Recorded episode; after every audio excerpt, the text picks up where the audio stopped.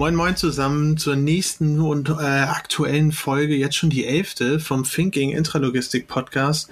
Heute bin ich mal wieder nicht alleine, wie meistens auch, und zwar habe ich Thomas dabei. Hallo. Sowie Sascha und Sascha von Motion Miners. Hallöchen. Hallo. Ja, hallo Sascha und hallo Sascha. Also hallo. Heute, dies, heute wird's einfach. Äh, ich muss mir nur zwei andere Namen merken, das ist ganz cool. Aber ich habe nämlich nicht so ein gutes Namengedächtnis. Ähm, Motion Miners, den Namen konnte ich mir auch noch merken. Ähm, könnt ihr erzählt mal, was, was ihr so macht. Also, ähm, wir hatten ja jetzt schon ein bisschen Kontakt bei der Logimat. Ihr kommt ja auch aus der Intralogistik-Ecke, habt ähm, mit Digitalisierung zu tun, habt einen relativ smarten Ansatz. Ähm, erzählt doch mal einfach, was ihr so macht. Ja, also kann ich gerne machen. Also wir sind die Mauschmeiß, wir sind ein junges Startup aus Dortmund. Ähm, offiziell gesehen sind wir ein Spin-off vom Fraunhofer Institut hier in Dortmund für Materialfluss und Logistik. Und ähm, wir haben die sogenannte Motion Mining Technologie entwickelt. Das ist eine Technologie zur automatisierten Prozessanalyse von manuellen Arbeitsprozessen im Bereich der Produktion oder auch der Logistik.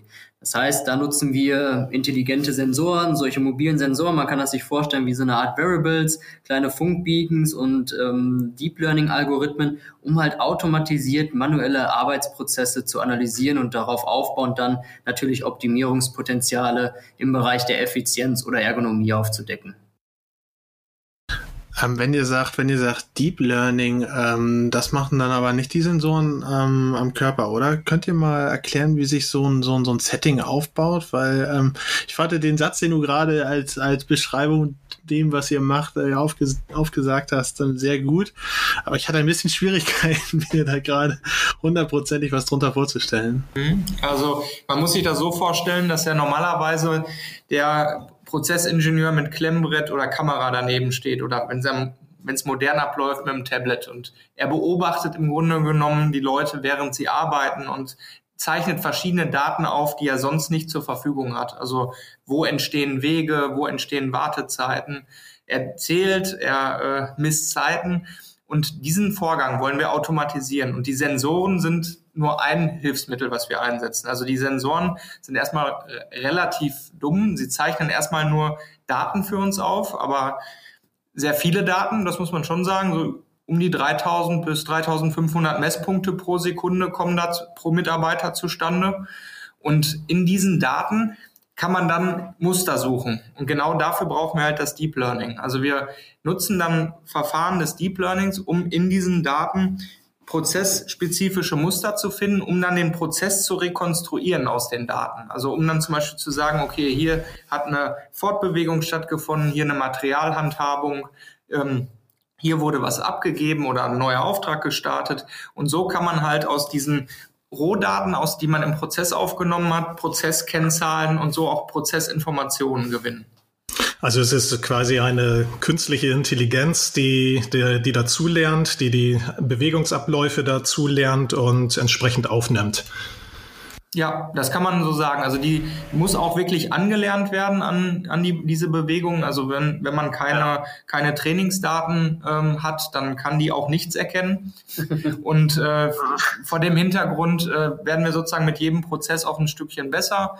Und ähm, Nichtsdestotrotz muss man natürlich immer im Auge halten, dass diese Verfahren im Grunde genommen ein Hilfsmittel sind für uns, um aus sehr großen Datenmengen, die halt durch die Rohdaten äh, sich aufbäumen, ähm, um die, die in richtige, verwertbare Informationen zu übersetzen. Also im Grunde genommen nutzen wir künstliche Intelligenz wie so eine Art Übersetzungstool. Ja.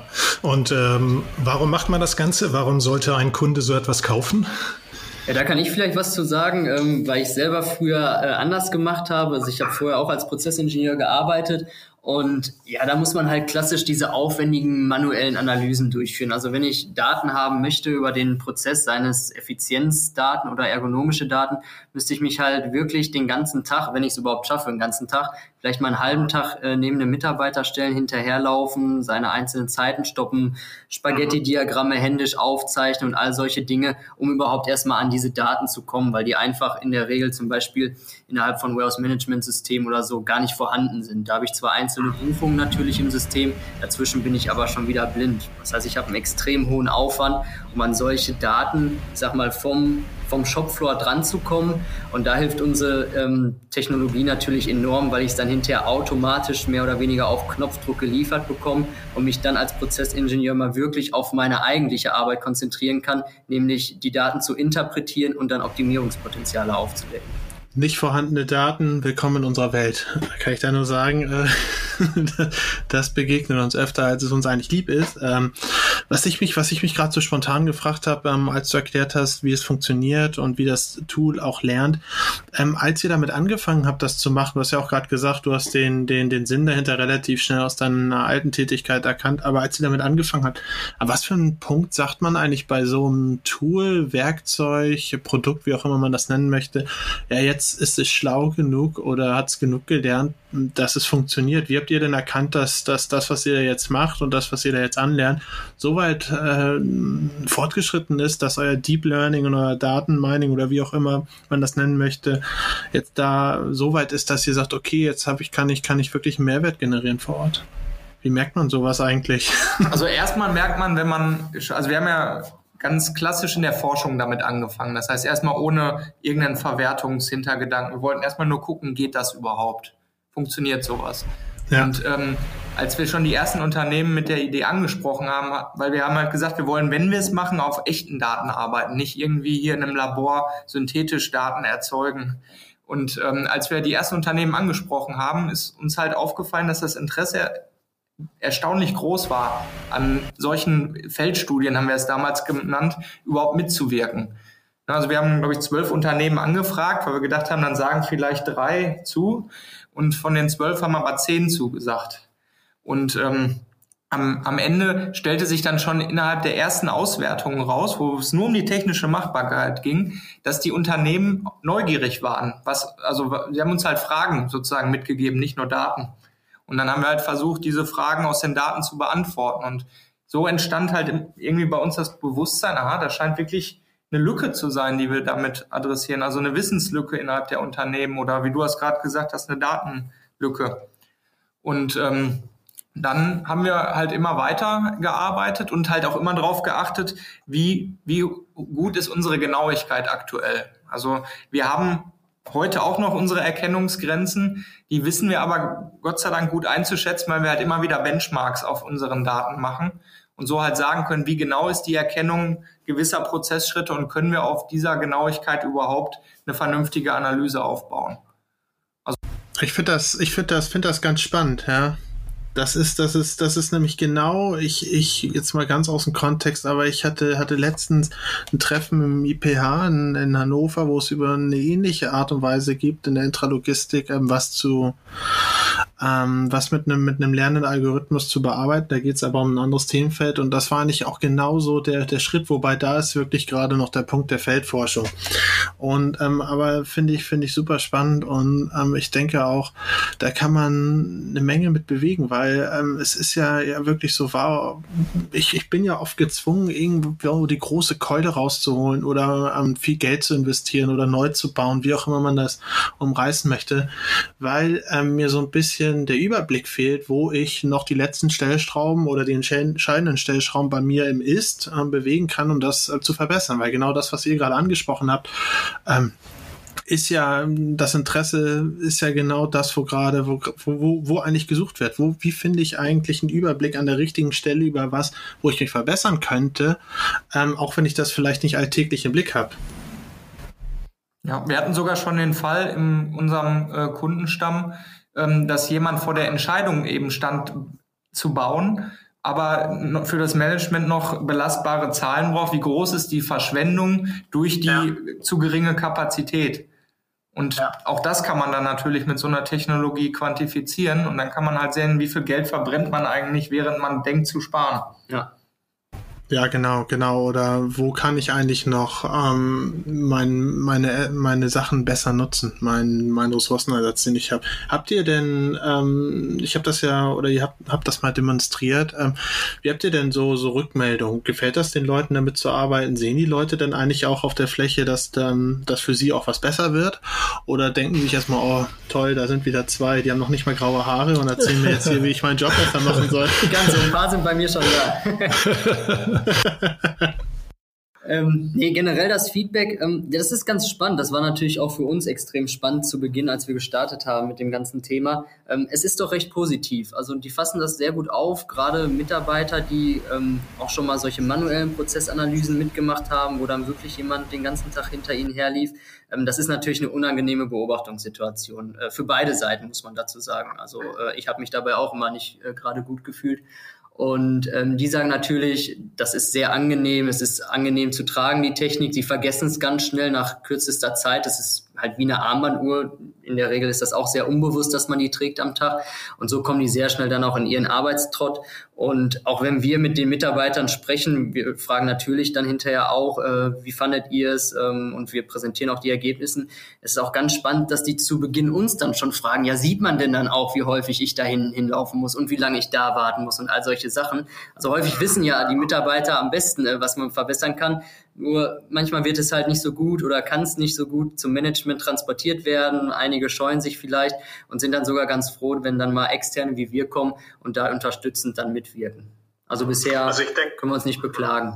Also ich denke auch, also ich kenne das, äh, kenne auch noch diese Refa-Aufnahmen so von früher, so von vor, weiß ich, fünf Jahren oder zehn Jahren hatte ich auch mal so ein Projekt die kenne ich ähm, auch noch, die kenne ich auch noch. So, das ist noch nicht so lange her. Nee, aber ja, bei mir ja. Ähm, na jedenfalls, es ist in der Tat schon sehr nervig, also für, für beide Seiten eigentlich. Und auch für denjenigen, also für den äh, Refa-Ingenieur, der da hinterherlaufen muss und so, der, für den ist es äh, eine doofe, in der Tat eine doofe Situation. Und ich glaube auch, dass ähm, Aufgrund dessen, weil da ja immer einer hinterherläuft, vergisst der Arbeiter natürlich nicht, dass da einer ist und arbeitet und arbeitet in der Tat anders. Und ich glaube auch bei eurer Technik, da, wie du schon sagst, der, man, man vergisst es einfach, dass es da ist und man kommt in diesen normalen Arbeitsablauf ganz schnell rein. Und das ist ja auch das, was ihr abbilden wollt. Und das finde ich, finde ich schon eine coole Sache. Ja, also das ist ja auch typisch Watzlawick. Ne? Also ich weiß nicht, ob ihr das kennt, aber man als Beobachter verfälscht man die Messung. Und, ja, genau. und ja. das schlägt da auf jeden Fall durch. Das ist natürlich dem Refa-Ingenieur bewusst, aber er, er, muss halt mit seiner Expertise dann sagen, okay, was ich beobachtet habe, waren 130 Prozent. Genau.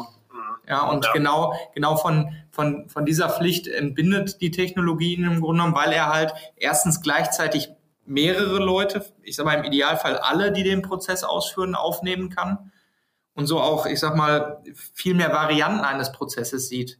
Weil am Ende modelliert er auf Basis von ein, zwei Mitarbeitern, mit denen er mitgegangen ist, den Prozess. Und ähm, vielleicht gibt es noch Varianten des Prozesses, die einfach auch individuell an den Mitarbeitern hängen.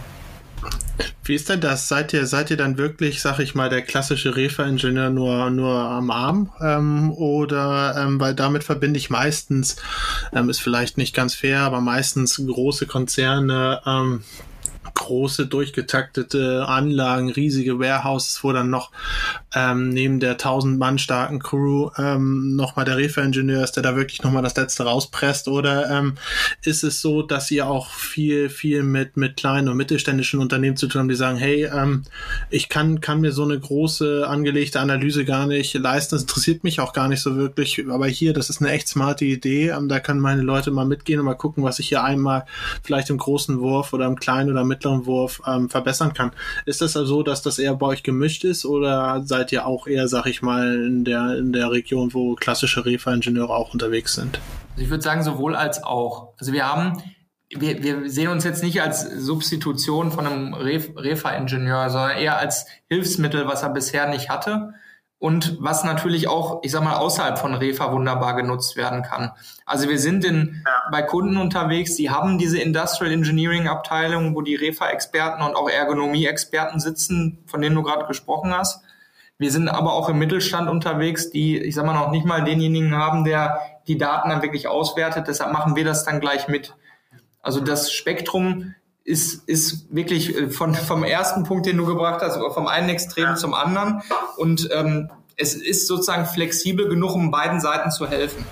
Flexibel genug? Ist es denn auch flexibel genug, dass ihr sagt, ich gucke jetzt nicht nur stumpf auf Zeiten, sondern dass ihr beispielsweise auch sagt, okay, wenn ich mich so und so beuge, das ist vielleicht eine Tätigkeit, die sollte der Kollege nicht mehr so oft machen, wenn er noch bis 60 arbeiten möchte und ähm, wie auch immer. Ist das auch so, dass ihr da ähm, mehr, mehr Einsatzmöglichkeiten habt? Weil das wäre ja Sache, ich meine, Refa, okay, ich habe den Schritt, den Schritt, den Schritt, ich äh, bewerte den mit dem und dem und dem Zeitintervall, wie auch immer.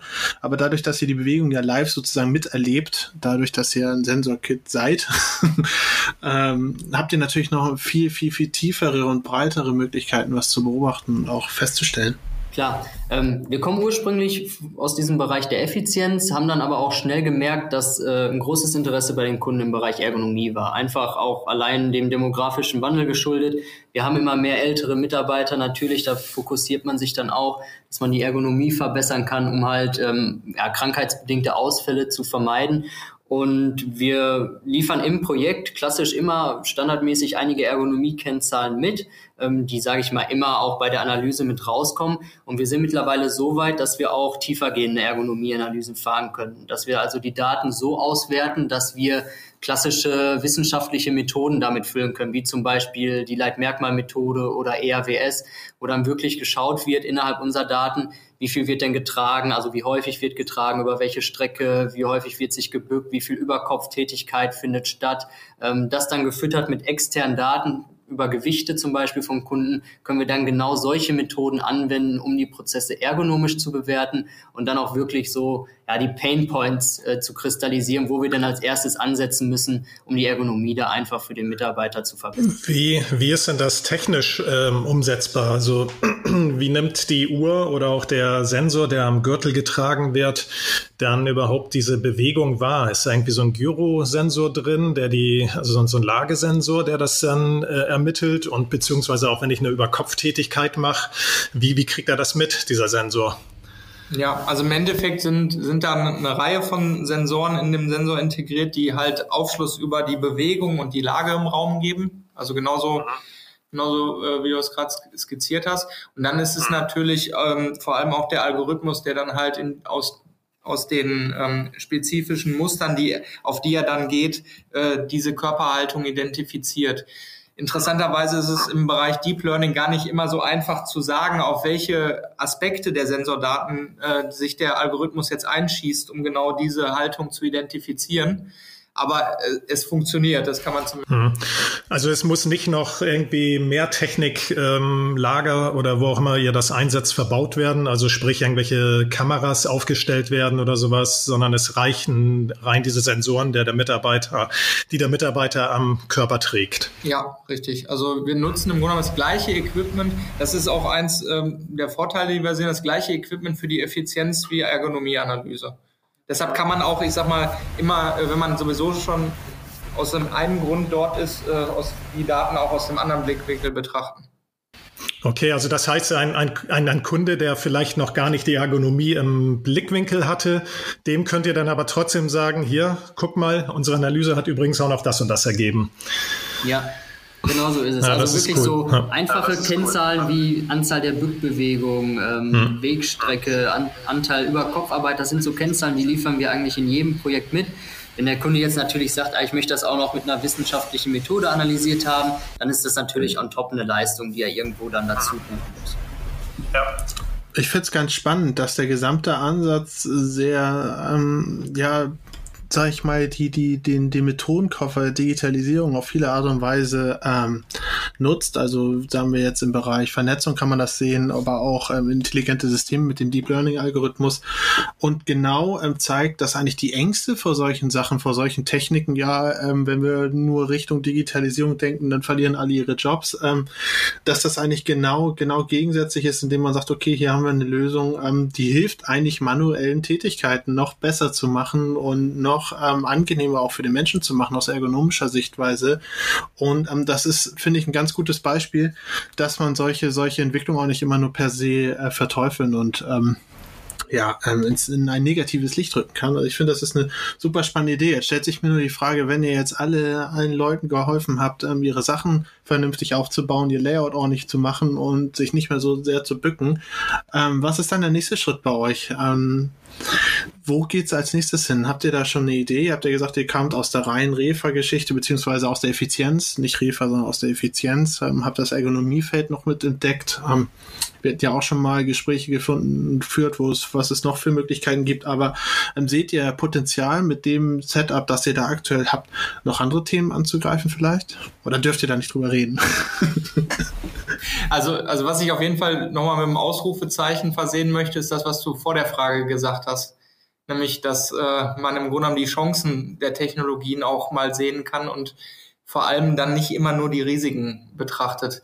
Natürlich muss man, muss man beide Seiten sehen, aber wenn wir jetzt zum Beispiel als Leute, die aus der Technologiebranche kommen, also ursprünglich aus der Forschung, wenn wir nicht daran glauben würden, dass zukünftig Menschen in der Industrie arbeiten würden, dann ja. hätten wir aufs falsche Pferd gesetzt. Also an dem Tag, genau, wo ja. Roboter alles übernehmen, gibt es auch keinen Bedarf mehr für Motion Mining. Mhm. Und ähm, das, deshalb sehen wir das eigentlich einfach aus dem ganz pragmatischen Blickwinkel heraus, dass wir denken, es wird beides geben, so wie es in den letzten Dekaden auch immer beides gegeben hat. Ne? Die Technologie, die sich weiterentwickelt und der Mensch mittendrin, der sie nutzt, um seine Arbeit besser äh, vollbringen zu können. Deshalb finde ich das gut, dass du das gerade mal so unterstrichen hast, weil das ist auch genau unsere Meinung. Und um auf deine Frage zurückzukommen, wo die Reise hingeht, jetzt kurzfristig können wir auf jeden Fall schon mal verraten, dass wir ähm, Versuche machen, also Testballons in anderen Branchen steigen lassen. Also wo wir halt sagen, wir bewegen uns mal ein Stück weit von den Bereichen weg, in denen wir uns heimisch fühlen. Also mal weg aus der Produktion und Logistik, vielleicht mal in Richtung Frachtlogistik als allerersten Schritt, dann auch vielleicht mal in, in eine ganz andere Branche. Also schwebt da zum Beispiel das Gesundheitswesen vor. Ja, ähm, ja und auf die Art und Weise könnte man sich noch den, das ein oder andere von unserer Seite vorstellen. Ja, ansonsten vielleicht ergänzend dazu produktseitig. Ähm, wir machen es ja aktuell als Dienstleistung oder haben damit gestartet, ganz klassisch ähm, haben dann aber gerade von, von größeren Unternehmen häufig die Anfrage bekommen, können wir das nicht selber als Tool verwenden? Weil, genau wie du vorhin gesagt hast, äh, wir haben halt auch große Konzerne im Portfolio, die haben selber 10, 20 Industrial Engineers, die eigentlich nichts anderes machen, den Tag lang als Prozesse zu analysieren und zu optimieren. Und äh, die hätten das halt gerne als Tool gehabt. Und damit starten wir jetzt in den nächsten, ja, im nächsten Monat geht's eigentlich schon los mit den ersten Beta-Kunden in der Phase, wo wir halt Motion Mining als Hard- und Softwarelösung anbieten. Das heißt, die können von uns die Hardware erwerben, kriegen eine Softwarelizenz dazu, ähm, können dann diese Analysen selber durchführen, laden die Daten auf eine Plattform hoch, können sich dann ihre Kennzahlen anklicken, die sie gerne sehen möchten und kriegen dann ihre Auswertung im Nachgang. Dann müssen sie natürlich die Daten selber interpretieren gerne helfen wir da auch, da können Sie uns auch einfach noch äh, dazu buchen. Aber prinzipiell ist es dann so, dass die Datenanalyse selber, die Interpretation vom Kunden dann selber gemacht wird in Zukunft. Mhm. Aber ich finde das, find, ich finde das, mach du, mach du. Aber, also ich finde das in, insofern echt spannend, weil, weil im, im, Prinzip gibt es ja wirklich sehr viele Branchen, äh, in die ihr noch reingehen könnt. Also das sind ja alles diese Branchen, wo, wo viel Bewegung herrscht. Also ihr sagtet jetzt auch in, im Gesundheitswesen, klar, da in den Krankenhäusern ähm, wird, äh, müssen die Krankenschwestern lange Wege zurücklegen. In der Gastrono Gastronomie, Hotellerie, überall. Also auch wirklich mal, auch wenn man mal wirklich so über diesen typischen Tellerrand hinausschaut, also Logistik und Produktion, finde ich äh, äußerst spannend, was es da noch alles gibt. Ja, auf jeden Fall. Also wir sind äh, selber gespannt, was da noch alles auf uns zukommen wird. Äh, da sind Themen manchmal an uns herangetragen worden, da haben wir äh, noch nie mit gerechnet oder noch nie drüber nachgedacht, äh, dass es da mal Sinn machen könnte. Und sei es hinterher mal irgendwann im Büro. Also das kann ja auch mal ja. sein. ja. Wie ist denn das generell? Ähm, ihr habt ja, wie gesagt, einen, einen sehr, sehr plitschen Ansatz, ähm, der auch mal zeigt, dass man auch mal ein bisschen, weiß ich, ja, sag ich mal, ein bisschen smarter an die ganze, ganze Geschichte rangehen kann. Ihr wart ja auch auf der Logimat, richtig? Ähm, wie war denn da so die, die Resonanz zwischen den ganzen, ja, teilweise ja grauen Eminenzen der, der Intralogistik-Welt? Ähm, wie, wie hat es euch gefallen und ähm, wie war auch die Resonanz bei euch? Ja, ähm, da kann ich am besten was zu sagen, weil ich alle Tage vor Ort war. Ähm, wir waren zum ersten Mal mit einem eigenen Stand vor Ort, äh, diesmal in Halle 8. Früher waren wir noch immer als äh, kleines Kind des Fraunhofer Instituts dann in Halle 1 am Fraunhofer stand, aber die haben jetzt mittlerweile gesagt, ihr müsst mal Flügge werden und äh, auf eigenen Beinen stehen und dementsprechend waren wir dann zum ersten Mal mit einem eigenen Stand da und ähm, Fazit, also sehr gut. Also wir haben sehr gute Resonanz bekommen. Die Nachfrage war auf jeden Fall da. Ähm, viele Leute kannten uns tatsächlich auch schon. Also es sind wirklich viele auf uns zugekommen und haben gefragt, ah, ihr, ihr seid die Motion Miners, äh, erklärt doch mal ein bisschen genauer, was ihr macht und so. Äh, hat mich nochmal bestätigt, unser Marketing ist da wohl nicht ganz falsch, was wir machen aktuell. Ähm, von daher. Deswegen seid ihr jetzt ja auch bei Thinking. Genau, richtig, richtig. Wir nutzen da jeden Kanal. ähm, also da ist das Feedback da und man merkt, immer mehr und mehr, also es kommt so langsam, dass da ein Umdenken da ist und dass auch, ähm, ich sag mal, die Old Economy sich öffnet für solche Themen. Äh, manchmal sind sie noch ein bisschen langsam vielleicht, wobei vielleicht sind wir auch einfach nur so schnell als Startup, ähm, aber sie werden da auf jeden Fall offener, ähm, was neue Technologien, gerade im Bereich Digitalisierung ähm, betrifft, ähm, dass sie da halt wirklich dann auch mal ähm, ja, junge Startups einfach mal auch äh, machen lassen und ähm, nicht erst irgendwie mit großen ähm, Vertragswerken auf einen zukommen und all solche Dinge, ähm, sondern da wird es doch einfacher, das merken wir schon.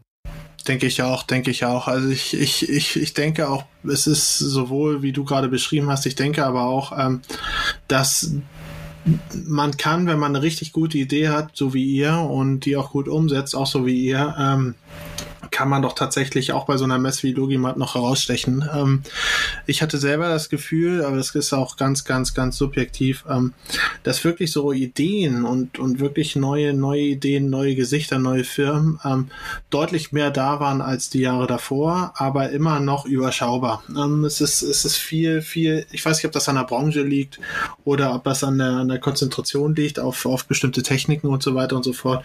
Aber ähm, ich finde es gut, dass sich jetzt einiges bewegt, auch gerade ja aus Dortmund kommt ja auch einiges. Hm. Ich glaube, ähm, Docs Innovation ist, glaube ich, auch aus, aus der Ecke und, und so weiter. Genau, mit denen hatte ich auch schon mal zu tun. Und ähm, ja, ich finde es super und ich denke auch, dass der Boden gerade gut ist dafür. Also ähm, ja, man merkt, hm.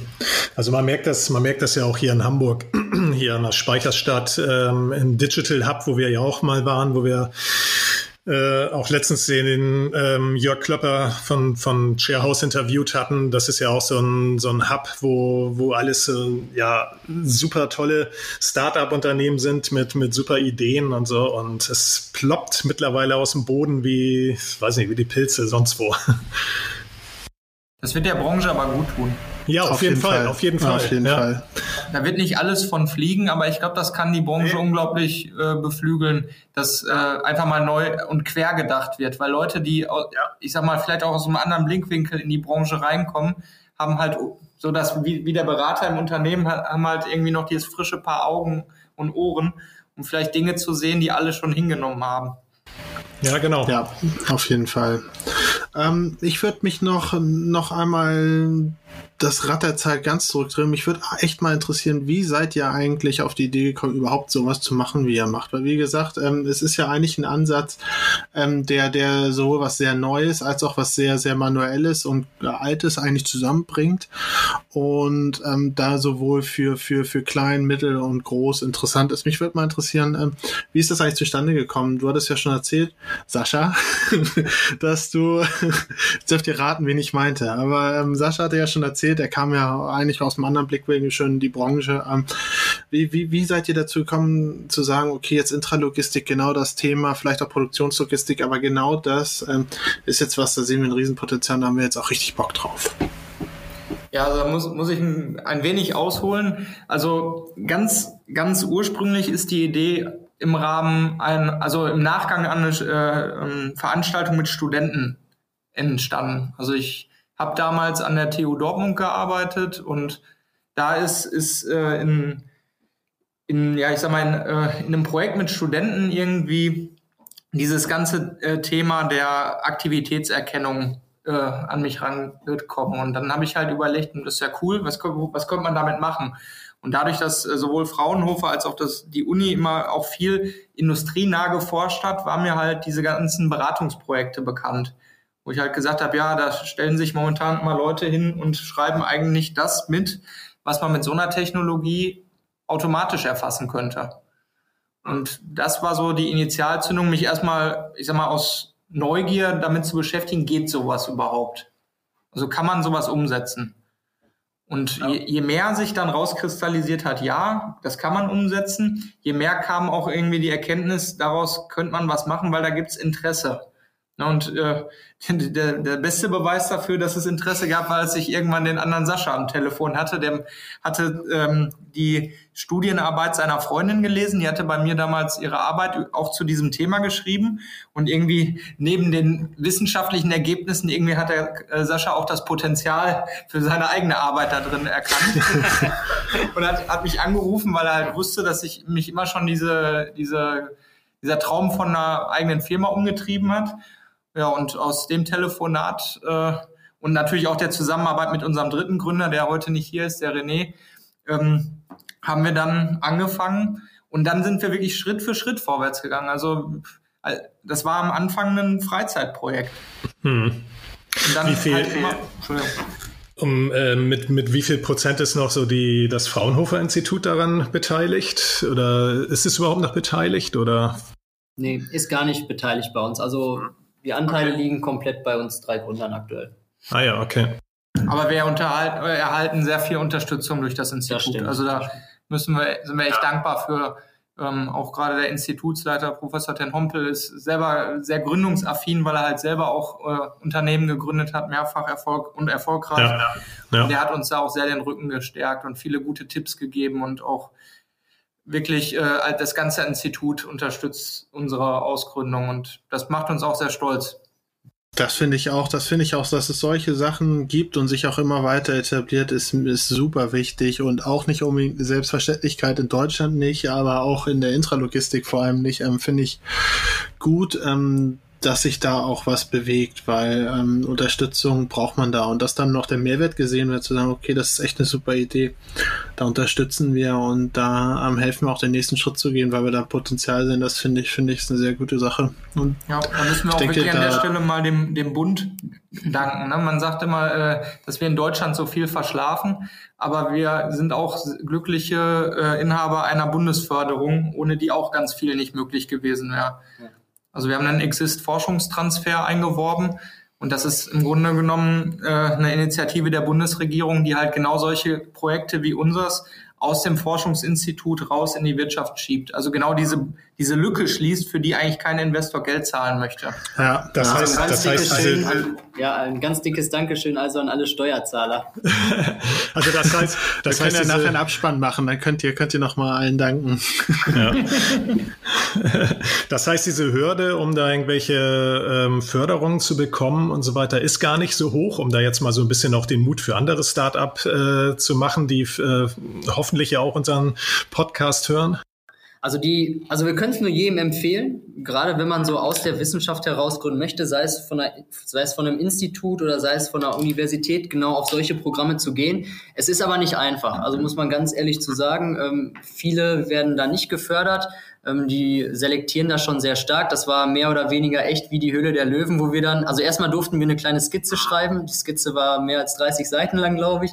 Und dann durften wir nochmal nach Berlin irgendwie vor 20 Leuten die Idee vorstellen, äh, vor Leuten aus der Wirtschaft, Wissenschaft und so weiter. Und ähm, ich glaube, am Ende werden dann wirklich nur vielleicht 10, 15, maximal 20 äh, Ausgründungen, potenzielle Ausgründungen, das sind ja noch potenzielle Ausgründungen, dann gefördert. Ähm, also das ist nicht leicht, so eine Förderung zu bekommen. Nichtsdestotrotz ähm, können wir es da nur jedem empfehlen, wer das machen möchte, sollte es auf jeden Fall versuchen, weil ja. das hilft enorm in der Anfangsphase. Und man muss sagen, es gibt mittlerweile auch für andere Gründer, also es gibt auch andere Formate. Wir haben jetzt ein sehr großes, eine sehr große Förderung da angestrebt. Da sind die Hürden ein bisschen höher, aber ich glaube, es gibt mittlerweile so viele Möglichkeiten, dass man schon Mut machen kann und sagen kann, wenn man im Bereich, im Technologiebereich eine gute Idee hat und daran glaubt, dann findet man Mittel und Wege und auch Förderungen, äh, die einem dabei helfen. Mhm. Ja, und sei es denn, wie ihr schon angesprochen habt, die Höhle der Löwen auf, wo läuft das? Pro 7, glaube ich, oder sowas? Oder, ja, oder das Ding des Jahres jetzt mit, ähm, wie heißt der noch hier? Der, ja, was auch Ich weiß nicht, wo du dich rausziehst, Thomas, aber okay.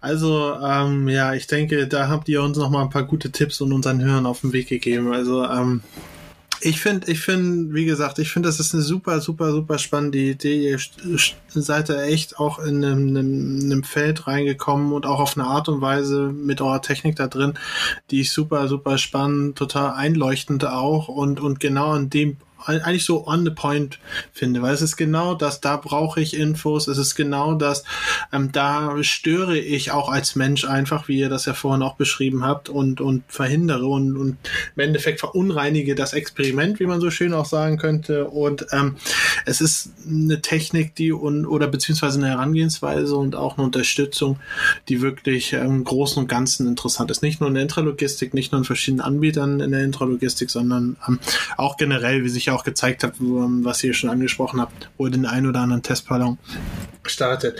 Ähm, ich ich würde mich auf jeden Fall freuen, wenn ähm, es da weitergeht. Vielleicht kann man das ja auch mal testen im beruflichen Umfeld. Wir hatten ja schon mal generell drüber gesprochen, über das ganze Thematik, über die ganze Thematik. Wenn wir uns dann einfach nochmal treffen würden, ich habe schon mal geguckt hier, äh, wir nähern uns schon fast der 40 Minuten, der magischen 40 Minuten Marke. Und äh, ich könnte auf jeden Fall noch ewig weitersprechen und mich mit euch unterhalten. Ich weiß noch nicht, ob Saschas, Saschas äh, Speicher das noch mitmacht. Deswegen ähm, würde ich mich erstmal großes Dank an euch, dass es, dass es heute geklappt hat, dass ihr euch die Zeit genommen habt. Und ähm, gerne irgendwann wieder. Und ähm, bis dahin ähm, würde ich mich freuen, wenn wir alle einfach mal neugierig bleiben. Danke. Schließen wir uns an. Dankeschön für das angenehme Gespräch. Ja, vielen Dank auch. Ciao, ciao. Schöne Grüße ciao. in Hamburg. Ja, ciao. schöne Grüße. Tschüss.